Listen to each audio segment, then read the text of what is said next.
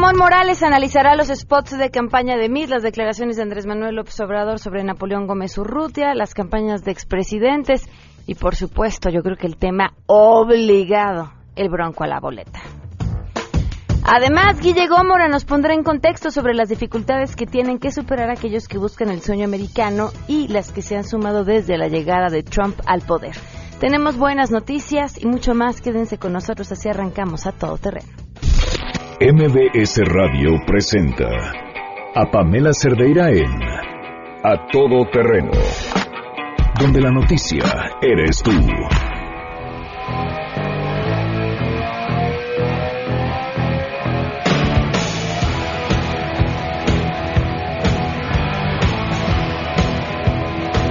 Muy buenas tardes, bienvenidos a Todo Terreno. Gracias por acompañarnos en este día lunes, lunes, no, no es lunes, es martes. Martes, 10 de abril del 2018. Soy Pamela Cerdeira y los invito a que se queden aquí hasta la una de la tarde. El teléfono en cabina 5166-1025. El número de WhatsApp 55 33 32 95 85. Y además en Twitter y en Facebook me pueden encontrar como Pam Cerdeira. Hay muchas cosas de cuales platicar el día de hoy. Pero vamos a arrancar de una vez porque si no el tiempo, el tiempo es cruel. La pregunta del día es, ¿qué opinan de que Jaime Rodríguez el Bronco vaya a estar en la boleta electoral. Se las hacemos, los invitamos a que nos contesten a través de las diferentes redes, que nos llamen al 5166125, que la contesten en Twitter y que la contesten en Facebook. Venía yo camino hacia acá escuchando justo lo que el tribunal decidió y, llama muchísimo la atención porque además la decisión es... Eh, no están avalando que haya tenido las firmas necesarias, pero justificándose en que se violó su derecho de audiencia a pesar de que a través de diferentes audiencias fueron validados un número eh, de firmas que en un inicio habían sido invalidados, o sea, sí hubo ciertas audiencias, deciden que como pues es urgente y como el tiempo ha pasado y como ya arrancaron las campañas, eh, en vez de que se repare este derecho a la audiencia, pues se dé por hecho que tenga que estar en la boleta. Así, más o menos. De ese nivel la decisión. Aceptando que, pues no contó con las firmas requeridas, porque las que tenía no fueron validadas. Bueno, pues ahí esperamos eh, sus respuestas a esta pregunta. Hoy se cumplen siete meses con diez días del feminicidio de Victoria Pamela Salas Martínez.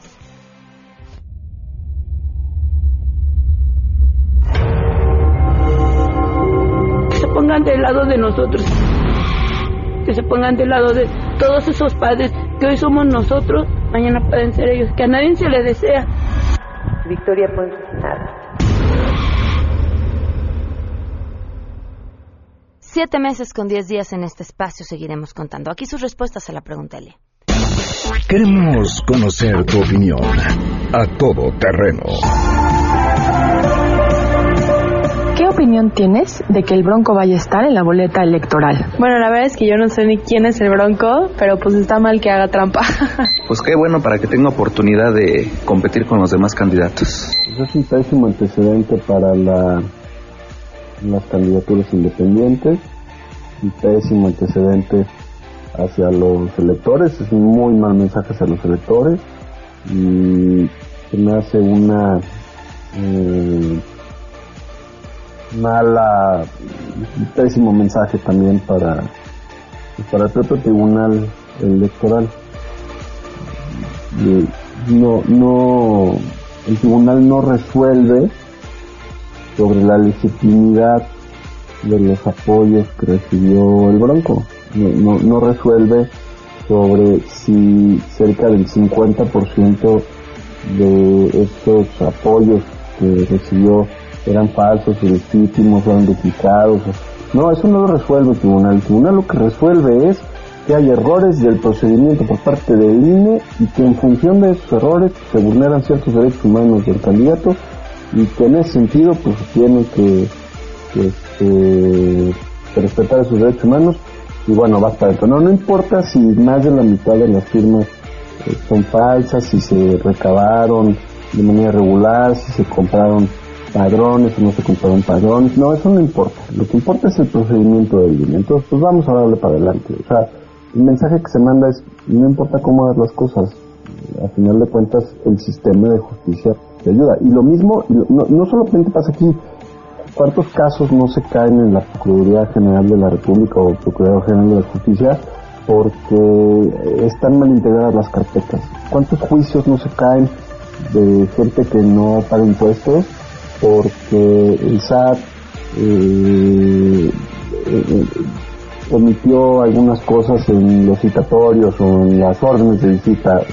Por errores procedimentales, eh, los tribunales están amparando a gente que en el fondo está haciendo malas cosas. Es una vacilada que el Bronco esté en las boletas. De verdad, deja mucho que desear de las instituciones en México. A todo terreno. Coincido, vamos a arrancar con la información que, por cierto, si el Bronco está en la boleta, bajo el concepto por el que el Bronco está en la boleta, Pancha también tendría que estar en la boleta. Vamos a escuchar.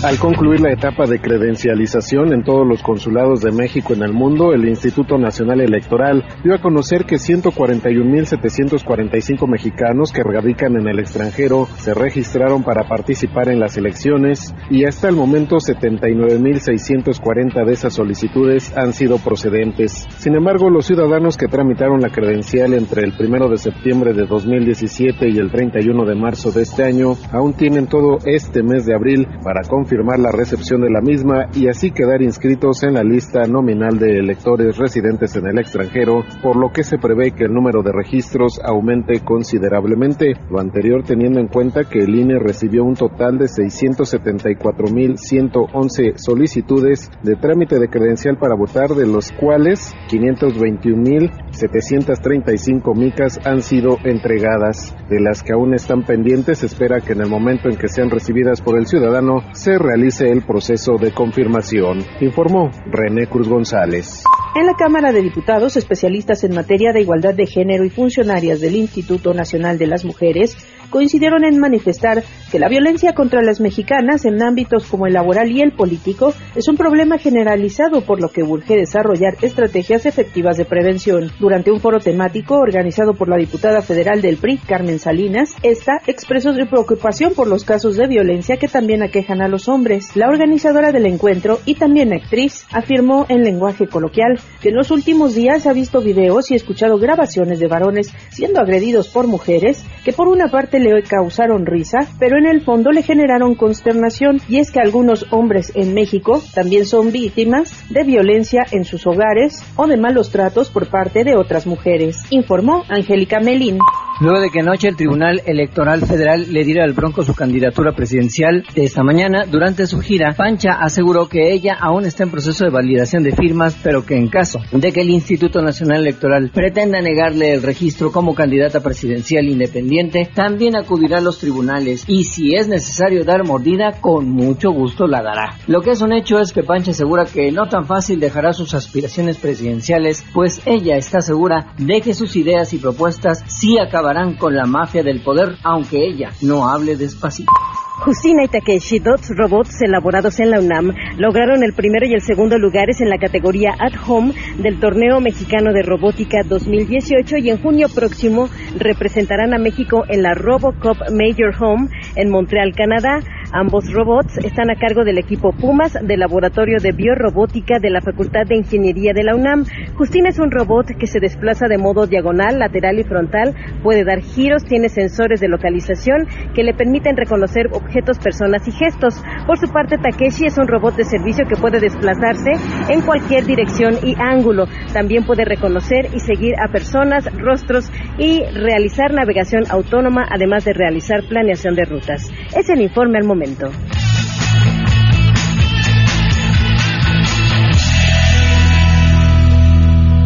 12 con 12, les recuerdo que Pancha es una parodia, pueden seguirla a través de Twitter, arroba eh, Pancha 2018 o en Facebook, Pancha Presidenta, y seguir su campaña, sus declaraciones de por qué ella cree que tendría que estar también en la boleta. Bueno, más después, que más, después de esto, pues sí, ¿no? Cualquiera tendría o podría encontrar una razón para estar en la boleta, sin importar si las firmas que consiguió, la gran mayoría de las firmas que consiguió fueron de la forma incorrecta, o es más, pues te daría igual hasta que no las hubieran conseguido, creo yo. Vámonos con las buenas. Les debíamos a Enrique Ansures el día de ayer para hablar sobre ciencia y además lo que tiene que compartirnos es una gran noticia. Así que Enrique, te escuchamos hoy en las buenas noticias. Buenas tardes. Hola, buenas tardes. Pamela, un gusto saludarte a ti y a todos tus radioescuchas. Gracias por tu paciencia, Enrique. Cuéntanos. Nada, no te preocupes. Pues fíjate que así como ustedes caminan y de repente ven algún grafiti que puede ser un poco incómodo o algunos que también son obras de arte. en, en, la, en la ciudad eh, de Leiden, Leiden en los Países Bajos, ahora en lugar de ver estos estos grafitis fuera de lo fuera de lo normal, o sea, los, vemos unos grafitis al contrario, perdón, fuera de lo normal, que está que consisten en ecuaciones, elegantes ecuaciones y diagramas muy bonitos que representan básicamente los trabajos que han hecho los investigadores de esta, de esta ciudad y que básicamente pues, han sido 16 premios Nobel los que han pasado en, en, este, en este país. Entonces, a manera de homenaje estos científicos que ha, que ha tenido este país, imagínate, han puesto en, en muros, en muros, en, este, en, edificios públicos, todos los trabajos que han desarrollado, pero de una manera muy estética y, bonita. Eso es lo que estamos buscando en México, apropiarnos del conocimiento científico, que la gente le guste esto y por eso también los invitamos el, el día sábado 14 a la marcha por la ciencia justamente buscando esto que la gente se apropie de la ciencia y también usen la ciencia para tomar este mejores decisiones en su vida cotidiana sobre todo ese esa parte que es el escepticismo verdad y, hay que ser un poquito escépticos con estos candidatos que tenemos que candidatos que no han por cierto no se han pronunciado en ninguna en ningún tipo de, situación en lo que tiene que ver con, el desarrollo de ciencia y tecnología que pues es básicamente lo que actualmente mueve a los países más desarrollados entonces si realmente hay algún tipo de argumento de, que queremos avanzar como país, pues se están yendo por un camino, pues la verdad que no es el más, más, este, más, eh, pues más, este, ¿cómo se puede decir? Pues más coherente, ¿no? Con lo, sobre todo porque dentro de los países que estamos en la OCDE, uno de los requisitos es desarrollar la ciencia y la tecnología. Entonces, todo este, este modelo neoliberal, pues no se está aplicando al 100%. Entonces, pues vamos a ver si es cierto, ¿verdad? Oye, están padrísimos los grafitis, los estoy viendo y me gustaron muchísimo. Evidentemente no entiendo absolutamente nada, pero como eso genera curiosidad y a partir de ahí conocimiento interés por la ciencia y quién sabe, ¿no? Cualquiera que de pronto diga, ¿qué es eso? Podría ser un futuro científico. Sí, están ahí las ecuaciones de Einstein. Él dio clase también en esta ciudad, la ley de Snell, también ahí estuvo la fuerza de Lorentz, la constante de Orr. Entonces, eh, los mismos diagramas, ves las ecuaciones ahí abajo, pero arribita como que el dibujito te da una, una idea de lo que se está tratando, ¿verdad? Claro. Pues Enrique, muchísimas gracias por compartirnos eso. Se los pongo ahí en mi Twitter esta esta nota si les interesa. Mi Twitter es arroba Enrique Ansures y con gusto les pongo esa nota. Y estaremos al tanto lunes para saber cómo les fue en la marcha. En la marcha, pues ahí estamos, este, ahí te, te estaré informando. Muchísimas gracias. Te lo agradezco. Adiós, son las 12 con 16. Vamos a una pausa y volvemos a todo terreno. Más adelante, a todo terreno. Ramón Morales está con nosotros. Si te perdiste el programa A Todo Terreno con Pamela Cerdeira, lo puedes escuchar descargando nuestro podcast en www.noticiasmbs.com. Pamela Cerdeira regresa con más en A Todo Terreno, donde la noticia eres tú. Marca el 5166125.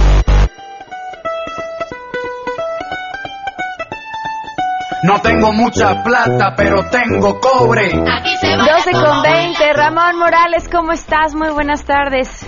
Hola Pamela, ¿cómo estás? Mucho gusto. Gracias por invitarme el día de hoy. Quiero saludar a todo tu auditorio en este hermoso día. Este, muy muy contentos acerca de la progresión de las campañas y listos para el análisis. Así es, Ramón Morales es este académico de, del ITAMI de la Universidad Panamericana, entre otras cosas, eh, también experto en tema de estrategia política y como lo han escuchado aquí todos los martes, pues habla acerca de cómo va el proceso electoral. Te escuchamos, Ramón. Eh, muchísimas gracias, Pamela. Bueno, esta semana tiene algunas características que habíamos previsto anteriormente. Hace unas semanas hablábamos de que la, campaña de José Antonio Meade iba a transitar etapas de, ataque contra Andrés Manuel López Obrador que iban a consistir en miedo, odio y riesgo. Y actualmente nosotros podemos ver explícitamente cómo los spots de José Antonio Meade hablan acerca del miedo, Pamela. Eh, no sé si nuestro auditorio ha tenido la oportunidad de ver en concreto dos spots en donde están una pareja en, su cama eh, y, la mujer no puede dormir, porque le van a quitar eh, a su maestra capacitada este de, las clases de su hija y, específicamente no te rías su miedo es serio. Eh, o sea es que es que es impresionante porque es muy importante por salud pública y por y por sí, sí, de verdad es porque es un tema de salud pública que eh, la, ciudadanía esté consciente de que estos tipos de spots están diseñados para generar ese tipo de zozobra y depresión. Claro. Entonces, se busca que la gente no reflexione su voto en términos lógicos, sino que obedezca a una aversión al riesgo. Este modelo de los dos de los dos spots de José Antonio Mire, personas que están asustadas, otra está construyendo una reja fuera de su, de su, de su tienda, habla acerca del miedo de las propuestas de Andrés Manuel. Esta fórmula es común, ya se ha visto varias veces, generalmente el partido que está en el gobierno trata de impulsar, y el candidato del partido que está actualmente en el gobierno, trata de impulsar nociones relacionadas con la pérdida.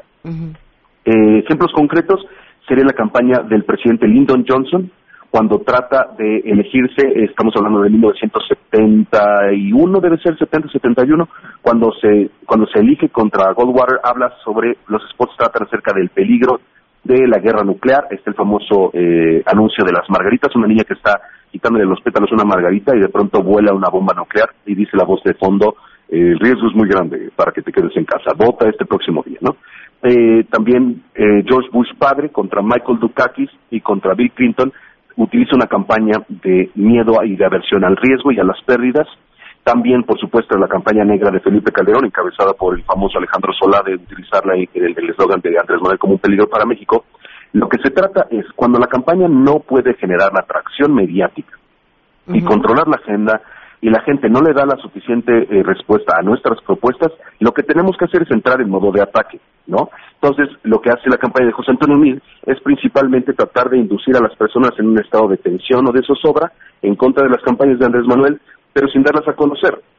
Y tampoco darle un, una justa perspectiva a lo que Andrés Manuel dijo o no dijo. Pero de todos modos, Andrés Manuel no se ayuda a sí mismo porque ha declarado cosas esta semana que también han sido verdaderamente deleznables. Una de ellas, el no haber conocido nunca a Napoleón Gómez Urrutia. Yo creo que es una, es una terrible contradicción de Andrés Manuel y es importante ser muy críticos ahí, que eh, un personaje tan polémico como es Napoleón Gómez Urrutia, eh, Andrés Manuel argumenta que él ha sido víctima de persecución política. Y tenemos que ser objetivos, ¿no? Existe esa posibilidad. Existe la posibilidad de que Napoleón Gómez Urrutia sí haya sido víctima de una manipulación mediática y que nosotros pensamos de Napoleón Gómez Urrutia que es un peligro, pero realmente no sabemos cuál es la historia. Eso puede suceder. Se ha tratado de dirimir en diferentes tribunales las controversias contra Napoleón Gómez Urrutia, sigue libre, etcétera.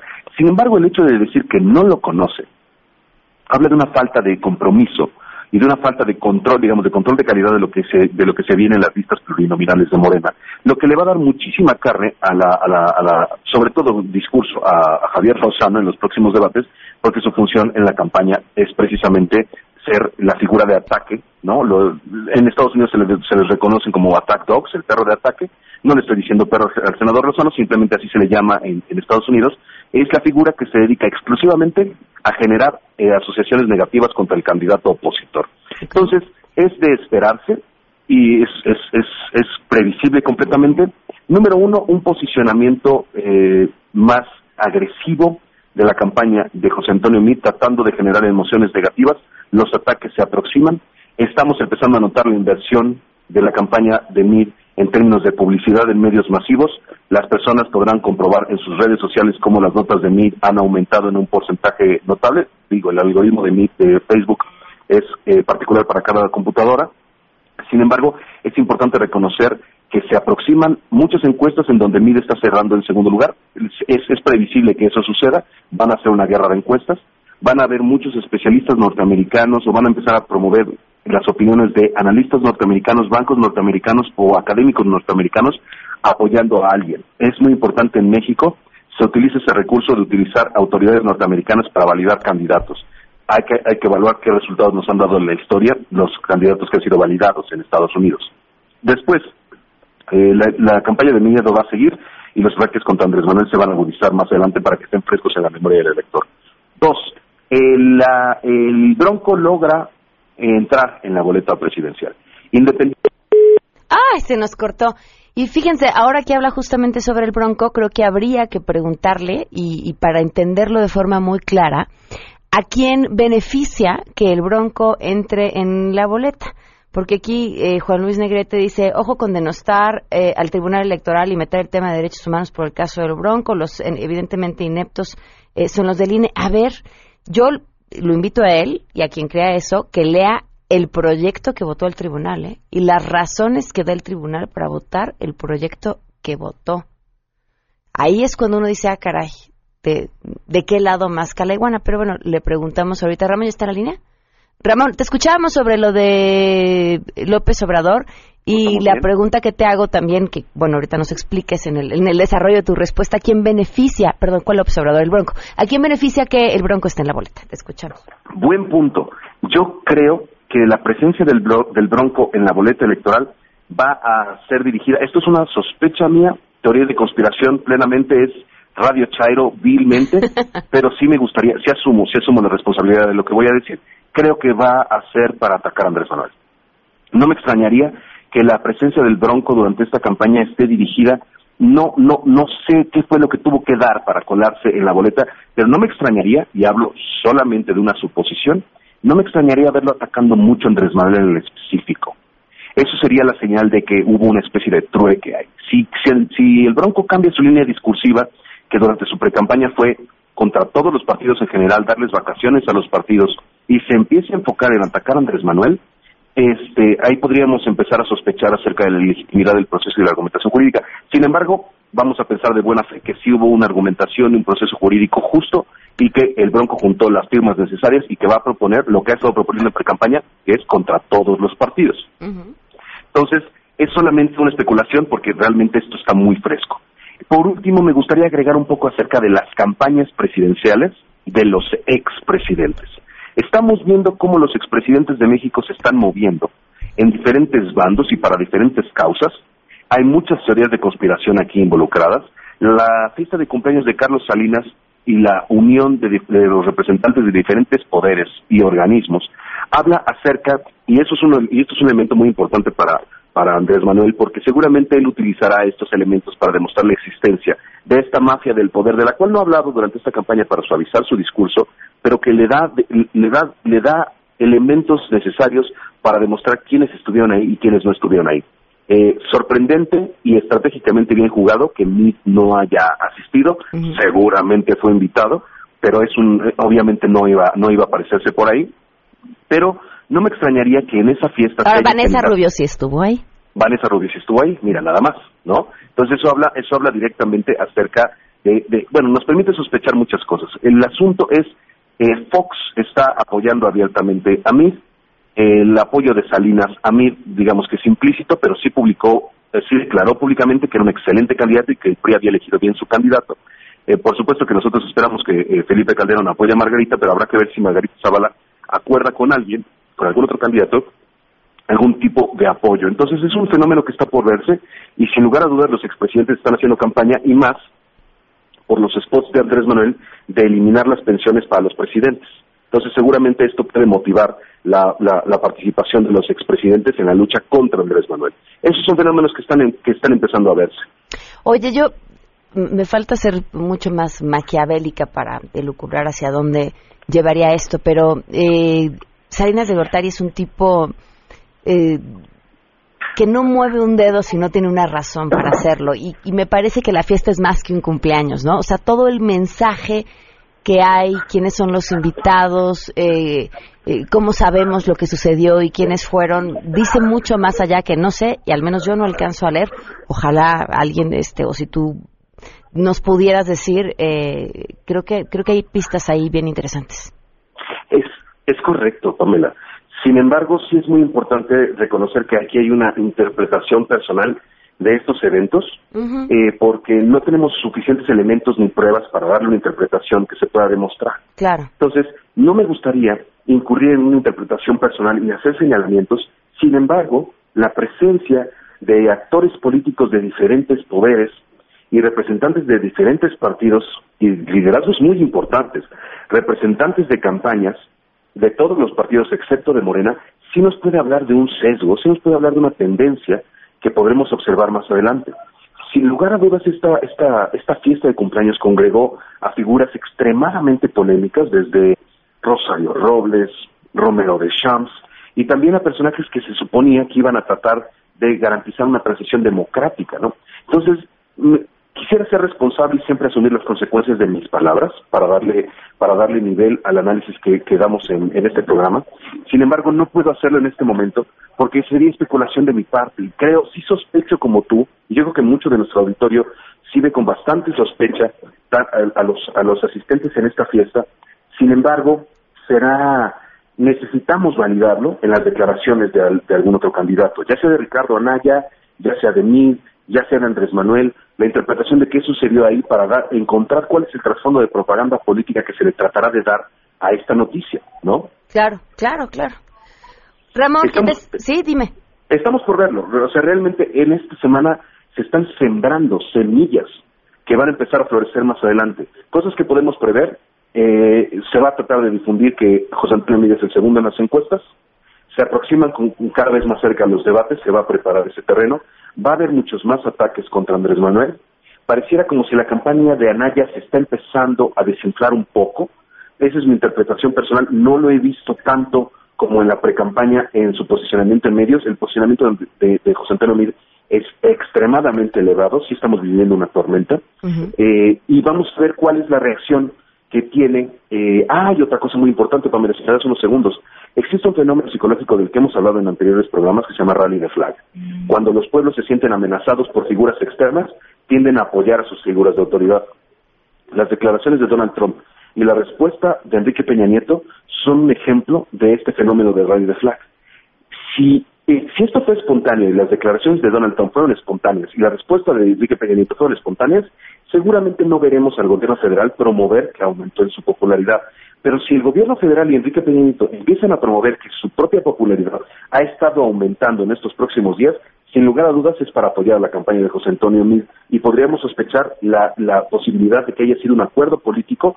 Nosotros te invitamos a México para que vinieras en tu campaña, ayúdanos a nosotros. El rally de flag es un fenómeno que está siendo utilizado cada vez eh, con mayor eh, eh, repetición en Estados Unidos. No me extrañaría que próximamente Donald Trump bombardear a Siria, no me extrañaría en lo más mínimo, con la finalidad de aumentar su popularidad. Y la popularidad de Peña Nieto, sin lugar a dudas, subió con este mensaje unificando las declaraciones de los candidatos presidenciales y eso sin lugar a dudas beneficia al gobierno y por lo tanto a mí. Claro pues estaremos al pendiente y le vamos a poner así como una anotación a esos dos casos, el caso de la fiesta, de la fiesta, el caso del Bronco y hasta dónde irán ya sus declaraciones como candidato. Entonces entenderemos el porqué de muchas cosas que nos irán ahí se acerca, ahí se acerca, eso, es un hecho. nada, es. nada es casualidad en política, no hay casualidades. Ramón, que te sigan en discurso y votos en Twitter. Es correcto, discurso y votos en Twitter y Ramón Morales y seguir en Facebook. Muchísimas gracias por la invitación, Pamela. No, gracias a ti, que estés muy bien. Descansa. Vamos a una pausa y volvemos ya. Aquí ya nadie va a descansar, hasta después de julio quizá. Pamela Cerdeira es a todo terreno. Síguenos en Twitter, arroba Pam Cerdeira. Regresamos. Pamela Cerdeira está de regreso en A Todo Terreno.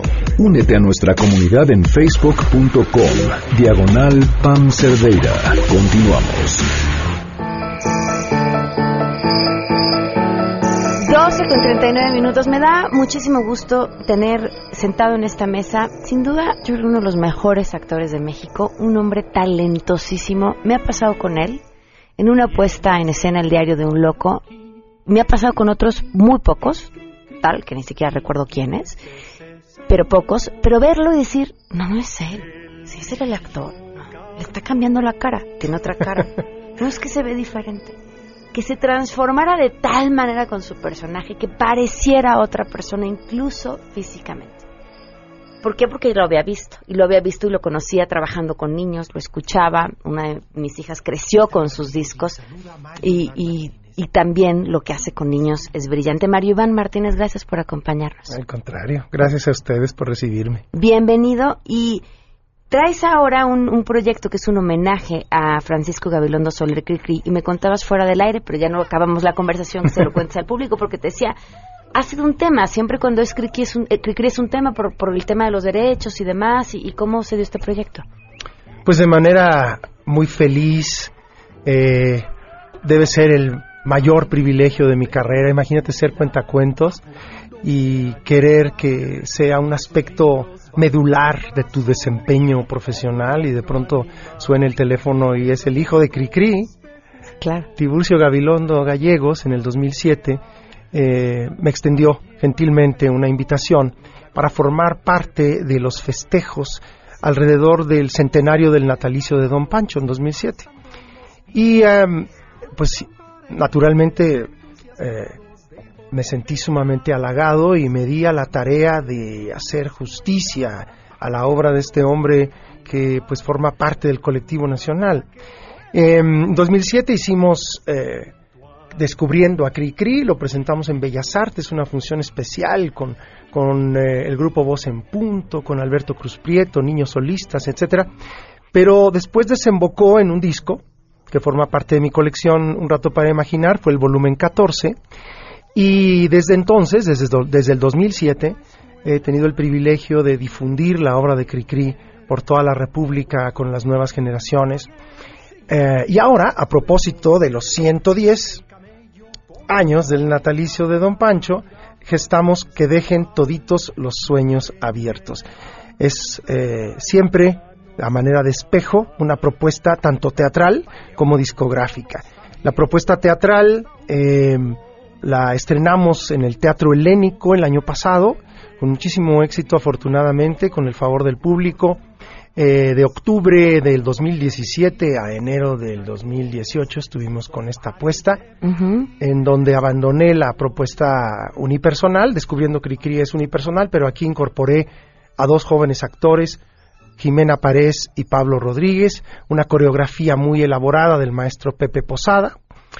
Y eh, ahora dentro de los festejos por el centenario de la construcción del magnífico Teatro Esperanza Iris, nos invitaron a presentar dos funciones.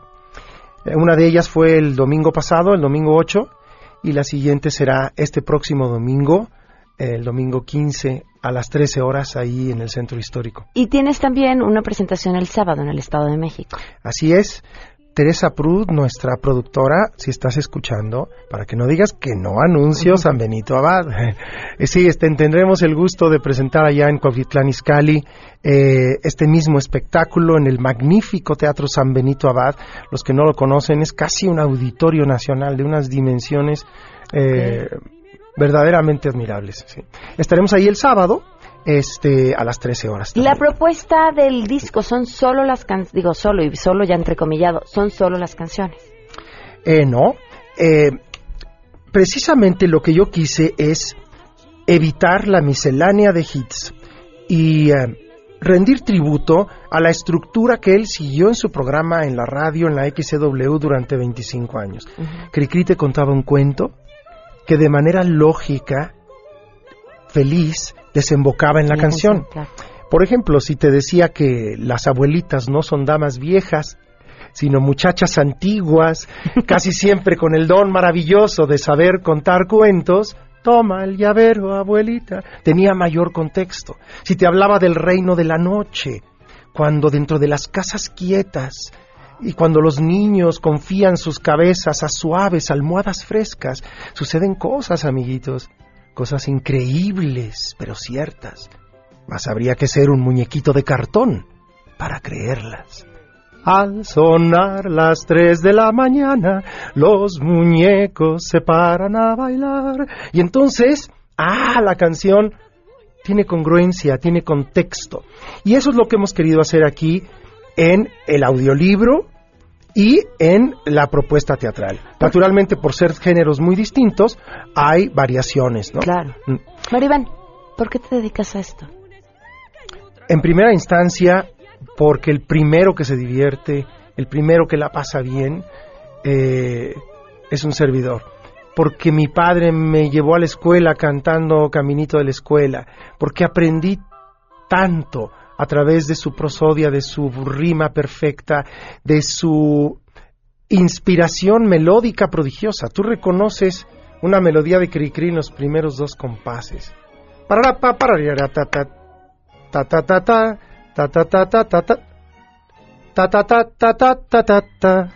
Y no una, no dos, no tres, 260 canciones. Y porque además estoy convencido de que si no cuidamos a las nuevas generaciones, brindándoles calidad, vamos a tener las salas vacías. El maestro Lechet Zabatka, quien fuera director del coro de Chalco, decía que cuando un alumno de literatura le preguntó a su maestro, oiga maestro, ¿cómo debo de escribir para niños? El maestro le contestó, como para adultos, pero mejor. Y esa tendría que ser nuestra máxima de los que nos dedicamos a esto. Y aquí tenemos un paradigma de inspiración, de calidad, de absoluta entrega a lo que él regaló a los niños durante todos esos años en la W. No hay, no tiene parangón, digamos, eh, en, inspiración melódica, en eh, literaria y en lo prolífico que fue Cricri. La que se le acerca es María Elena Walsh, quien fue la Cricri de Argentina, pero su producción no es ni la cuarta parte de lo que produjo el grillito cantor. Así que a todas luces debe ser el máximo exponente de música y literatura infantil de habla hispana en el siglo XX. Mario Iván, gracias, de verdad gracias por, por tu talento y, y por compartirlo con nosotros. Muchísimas gracias. Que te vean este sábado en el Teatro de la, no, el domingo en el Teatro de la Ciudad a la una y media de la tarde, el sábado en el Estado de México en... En el Teatro San Benito Abad de Cuautitlán Izcalli a las 13 horas. Cuatro discos para regalar. Así es, cuatro discos para regalar de que dejen toditos los sueños abiertos. No sé cómo los quieras regalar, si hacemos una cri-cri trivia. A ver tú, ah, suelta la pregunta. Muy bien. Pues ¿Cuáles son los animalitos que van muy bien peinados, alzando los pies a la escuela en la canción Caminito de la Escuela. Las primeras cuatro personas que llamen al 5166125 con la respuesta tienen estos discos. De verdad, gracias. Muchísimas gracias por habernos acompañado. Gracias a ti, Pam. Vamos, ¿sí? Y eh, pues quiero dejarlos con la página, si me permites, sí, www.marioivanmartinez.com o llámenos al 5606 8028 www.marioivanmartinez.com o 5606-8028 para mayores informes sobre todas las presentaciones que tendré en el mes de abril para los peques. Muchísimas gracias, Maribán. Vamos a una pausa ahora. Fue cri cri, fue cri cri, ¿y quién es ese señor? El grillo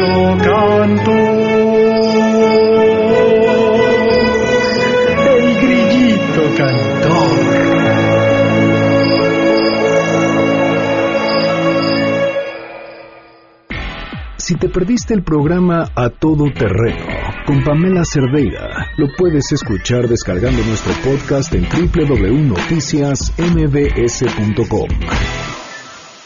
Estamos de regreso. Síguenos en Twitter, arroba Pam Cerdeira, Todo Terreno, donde la noticia eres tú.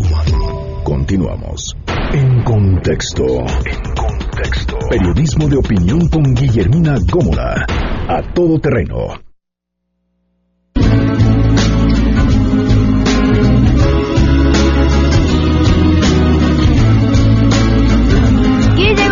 con nosotros para ponernos en contexto. Guille, bienvenida, ¿cómo estás? Gracias, Pam. Buenas tardes a ti y a nuestro auditorio. Pues hoy quiero tocar un tema muy sensible que es el de los migrantes. He tenido la oportunidad de trabajarlo. Alguna vez hice un recorrido por la zona de Cuautitlán. Recordarás que antes se ubicaba ahí la casa del migrante. Claro. Por esa vía pasa la famosa bestia, que viene desde el sureste de nuestro país. Las imágenes que uno alcanza a ver ahí son realmente desgarradoras. Ahora cambiaron la casa del migrante, la mandaron a Cuautitlán, allá por donde está el templo donde se venera a Juan Diego. Ahí está la casa del migrante. Pero acá, eh, en Cuautitlán, es realmente terrible las imágenes. Se siguen registrando. Los policías se dedican a cazarlos, los policías mexicanos se dedican a cazarlos para detenerlos, extorsionarlos. Algunos eh, los secuestran y los meten a estos grupos del narcotráfico. En fin, son imágenes desgarradoras lo que sucede en esta zona de Cuautitlán. Pero también hace tres años tuve la oportunidad de eh, realizar con la Border Patrol, un grupo de periodistas mexicanos invitados por el gobierno de Estados Unidos, a recorrer eh, puntos muy eh, sensibles a lo que es la migración en Nogales, Arizona, donde pues por toda esta zona fronteriza hay muchos túneles. Tú vas por las calles caminando y ves este pegotes en las calles. Preguntamos a qué se debía esto y decía que son los túneles que se hacen desde el lado de Nogales, Sonora, y por ahí se excavan estos túneles y luego Y salen Arizona. los migrantes por las coladeras, por las calles, eh, caminamos por estas coladeras, entonces dices, bueno, de verdad uno ve eso y dices, se necesita mucho valor o es tanta tu necesidad, tu urgencia por tener una mejor calidad de vida que te arriesgas a esto. Hace unos días que escuchaba yo la propuesta de hacer una cadena humana a lo largo de toda la frontera de los más de 3.000 kilómetros que tenemos con Estados Unidos, yo decía, quien lo propone no tiene idea, porque nosotros que estuvimos en el desierto de altar al mediodía y luego regresamos por la noche, yo, en mi sano juicio yo no lo haría, pero quizá mi necesidad hoy no sea tan grande como la de estos migrantes que se arriesgan a cruzar la frontera. Así que aunque por Guardia Nacional, nuestros migrantes nacionales o extranjeros que utilizan nuestro territorio para pasar a los Estados Unidos no dejarán de hacerlo. No dejarán de hacerlo Claro. porque las condiciones son lo que menos les importa. Su necesidad de tener una mejor calidad de vida es lo que los mueve a cruzar primero todo el país, donde conozco el caso muy cercano de una chica salvadoreña con la que tuve oportunidad de platicar en aquella ocasión. Ella había pedido en su comunidad siete mil dólares prestados para cruzar a México y de México a los Estados Unidos. Yo la entrevisté en una cárcel de la Border Patrol, porque su sueño ahí se vio interrumpido.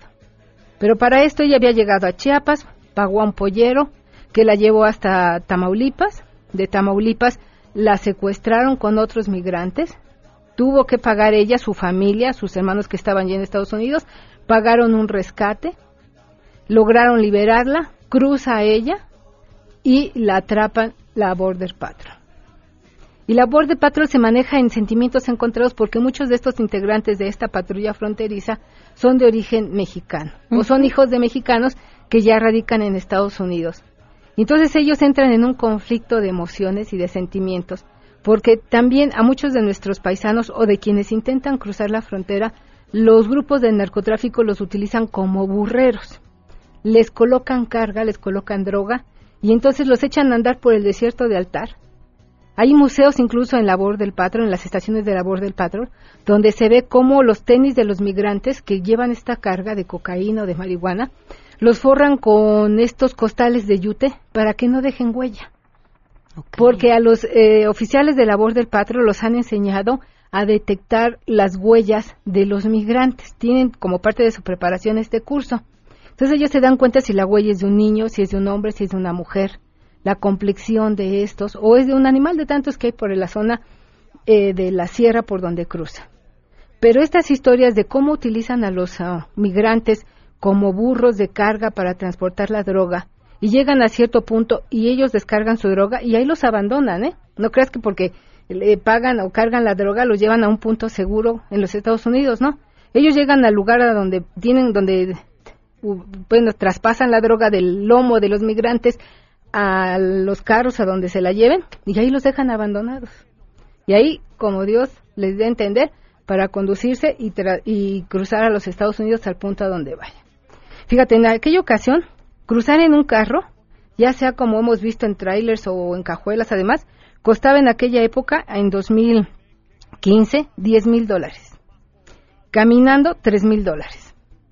Sí, y cuando se endurecen las medidas migratorias, lo que sucede es que encarece el cruce. Claro. Pero el cruce sigue sucediendo. Exactamente. Esto no va a parar, aunque esté la Guardia Nacional. No es la primera vez que nos mandan No. a la Guardia, Guardia Nacional. Nos la mandaron en el gobierno de Bill Clinton, nos la mandaron en, la, en el gobierno de George Bush Jr. y nos la mandó nuestro amigo Obama.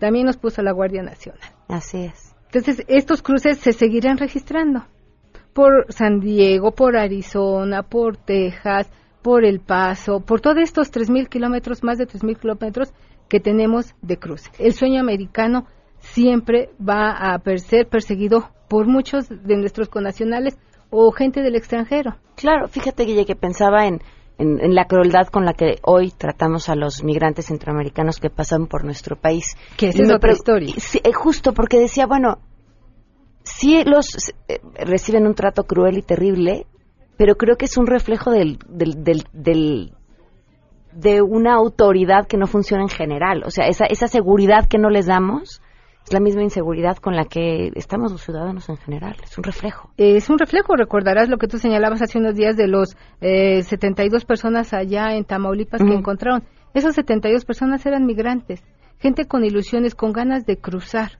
la frontera. Y nuestros connacionales o los centroamericanos que utilizan el territorio nacional, pues son víctimas de nuestra policía. Porque es una, la frontera sur es tan porosa que no hemos logrado establecer algunos cordones de seguridad pues para por lo menos eh, filtrar quién entra a nuestro territorio o por lo menos eh, tener ahí cierto control. Yo he estado también en esa frontera y hemos visto cómo la gente la transportan en estas pangas que son estas cámaras de llanta de trailer que utilizan y con eso cruzan a la frontera también por esta zona sur del país. En Chiapas es donde yo lo vi. Guille, tu Twitter y tu columna. Mi columna tiene que ver hoy con el tema de los debates y la he titulado Los debates cuadrilátero o espectáculo. Y la pueden consultar en diarioimagen.net. Y mañana en su tinta. Ah, muy bien, en, su tinta en MBS. En muchísimas gracias, Guille. Nos vamos a una pausa y digo, bueno, pues una pausa. Igual es una pausa, pero siguen con la, con la mesa, con la mesa para todos. Adiós. MBS Radio presentó a Pamela Cerdeira en a Todo Terreno. Te esperamos en la siguiente emisión. A Todo Terreno, donde la noticia eres tú. MBS Radio, en entretenimiento, estamos contigo.